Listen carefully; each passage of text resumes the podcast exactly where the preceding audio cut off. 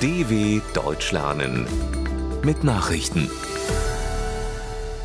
Donnerstag, 3. November 2022, 9 Uhr in Deutschland.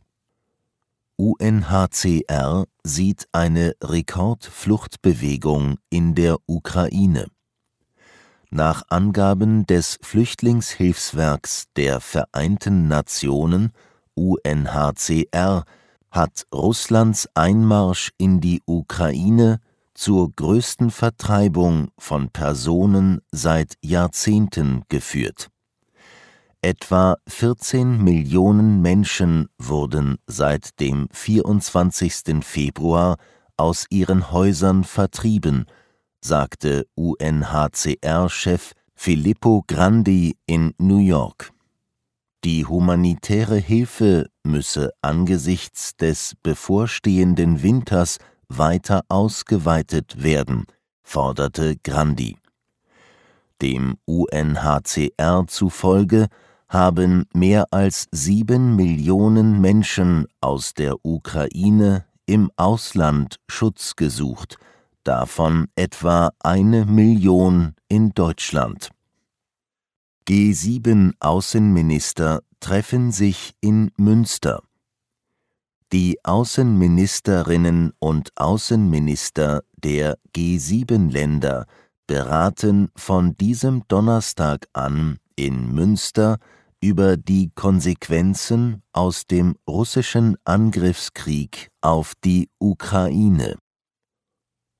Bei dem zweitägigen Treffen der Gruppe wirtschaftsstarker Demokratien soll zudem über den Umgang mit China und dem Iran gesprochen werden, sowie über die Folgen des Krieges für Zentralasien und Afrika.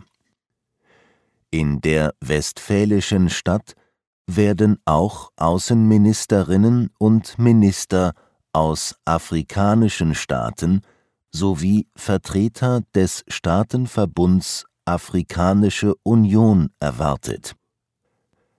Bundespräsident Steinmeier erinnert an Kyoto-Protokoll. Bundespräsident Frank-Walter Steinmeier hat zum entschiedenen Kampf gegen den Klimawandel aufgerufen. Bei einem Besuch in Kyoto erinnerte er an das dort vor einem Vierteljahrhundert unterzeichnete Protokoll zur Treibhausgasreduzierung. Der Geist von Kyoto müsse weiterleben, sagte er in einer Rede in der renommierten Doshisha-Universität. Steinmeier äußerte die Hoffnung, dass die in wenigen Tagen beginnende Klimakonferenz im ägyptischen Sharm el-Sheikh den Ehrgeiz aufbringen werde, die Verabredungen der vorherigen Konferenzen von Paris und Glasgow zur Begrenzung der Erderwärmung nun konsequent umzusetzen.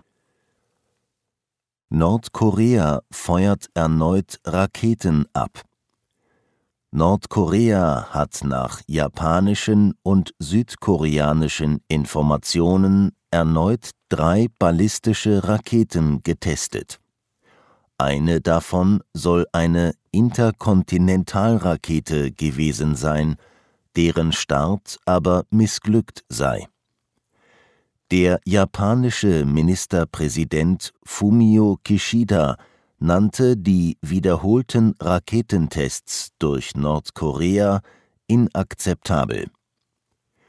Anfang Oktober hatte Nordkorea erstmals seit knapp fünf Jahren eine Rakete gezündet, die über japanisches Territorium flog. Am Mittwoch hatte die Regierung in Pjöngjang mindestens 23 Raketen in Richtung Meer abgefeuert. Auslöser der Starts waren vermutlich gemeinsame Militärübungen Südkoreas und der USA. Lebenslange Haft für Parkland-Amokläufer. Im US-Bundesstaat Florida hat ein Gericht den Amokläufer von Parkland zu lebenslanger Haft ohne Aussicht auf vorzeitige Entlassung verurteilt.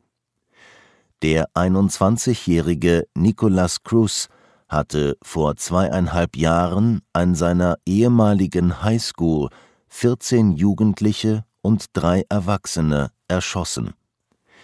Die von der Anklage geforderte Todesstrafe bleibt ihm erspart, weil die Geschworenen sich nicht einstimmig dafür ausgesprochen haben. Das Schulmassaker von Parkland war eines der schlimmsten in der US-Geschichte. Überlebende Schüler starteten anschließend eine Protestbewegung gegen Waffengewalt in den USA.